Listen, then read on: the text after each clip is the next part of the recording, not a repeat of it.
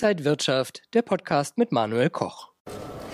Luxus kommt gerade nicht so gut an, zumindest an der Börse geht da eine jahrelange Erfolgsgeschichte zu Ende. Das bespreche ich mit Jessica Schwarzer, Buchautorin und Finanzjournalistin. Jessica, schön dich hier an der Börse zu sehen. Dankeschön. Man sagt ja eigentlich, Luxus geht immer, aber 2023, was war da los? Ja, da hat es ein bisschen geruckelt, wohl wahr. Anfangs lief es noch ziemlich gut, aber dann gab es doch im Sommer, Spätsommer, Herbst einen ziemlichen Rücksetzer. Ähm, es lief nicht mehr gut, im Gegenteil. Ähm, ein bisschen haben sich äh, die Aktien dann wieder erholt. Also es ist nicht jetzt ganz fürchterlich alles, ähm, aber der breite Markt lief deutlich besser und äh, das sind Luxusaktien, Aktionäre nicht gewöhnt. Über welche Aktien sprechen wir da so? Zum Beispiel über Louis Vuitton, wir sprechen ja über die ganzen großen Marken, die wir kennen, auch eine Porsche, also es können auch Autohersteller sein. Ähm, je nach Definition kann auch eine Apple eine Luxusaktie sein. Es kommt ja immer ein bisschen darauf an, ob man auf einen Index schaut ähm, oder auf ähm, einen aktiv gemanagten Fonds. Ähm, manchmal wird es auch ein bisschen breiter gesehen mit Konsum. Da kann auch schon mal eine L'Oreal noch als Luxusaktie gelten. Also das ist nicht ganz, ganz klar definiert. Aber die großen Marken, die wir alle kennen mit den super äh, Luxusgütern, die gehören auf jeden Fall dazu. Ist das jetzt ein temporäres Phänomen oder kehrt die Branche bald zu alter Stärke zurück? Ich glaube, dass sie zur alter Stärke zurückkehren wird. Sie war zuletzt nämlich sehr stark. Das lag auch daran, dass vor allem die Chinesen, China ist ein wahnsinnig wichtiger Markt für die Luxusgüterindustrie, dass die sehr viel Nachholpotenzial nach Corona hatten und wirklich richtig viel Geld ausgegeben haben für Luxuskonsumgüter. Dann kam aber natürlich die hohe Inflation noch dazu. Das Wirtschaftswachstum in China hat ein bisschen nachgelassen und dann ging es eben auch mit den Luxusgüterumsätzen in Asien und vor allen Dingen in China ein bisschen zurück. Aber ich denke, das wird sich nach und nach alles wieder äh, normalisieren und äh, die Branche schaut auch relativ optimistisch nach vorn.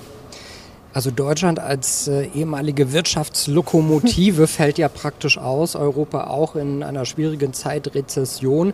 Kann man da sagen, dass diese schwachen Wirtschaftsphasen dann die Branche auch noch mal besonders treffen? Also ein Stück weit treffen sie sie natürlich, aber Europa ist gar nicht mehr so entscheidend für die Luxusbranche. Das hat sich komplett gewandelt. Also von den Umsätzen kommen 55 Prozent mittlerweile aus Asien, viel eben aus China.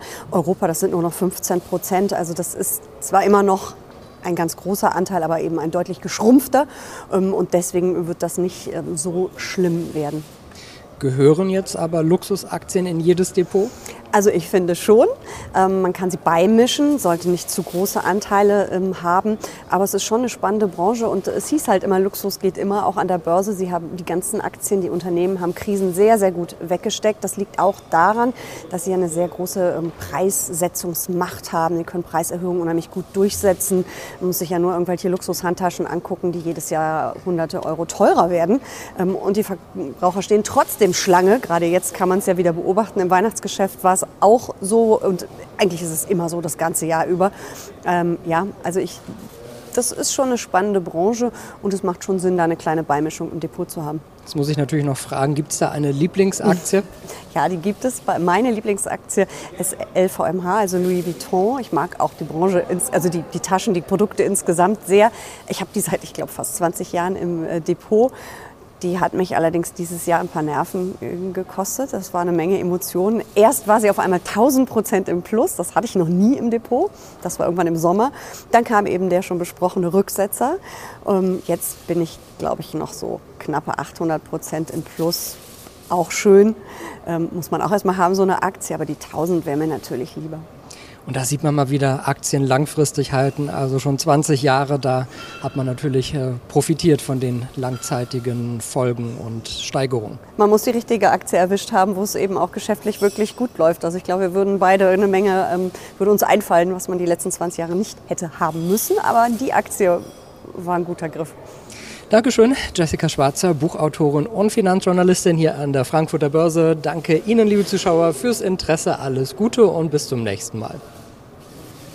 Und wenn euch diese Sendung gefallen hat, dann abonniert gerne den Podcast von Inside Wirtschaft und gebt uns ein Like.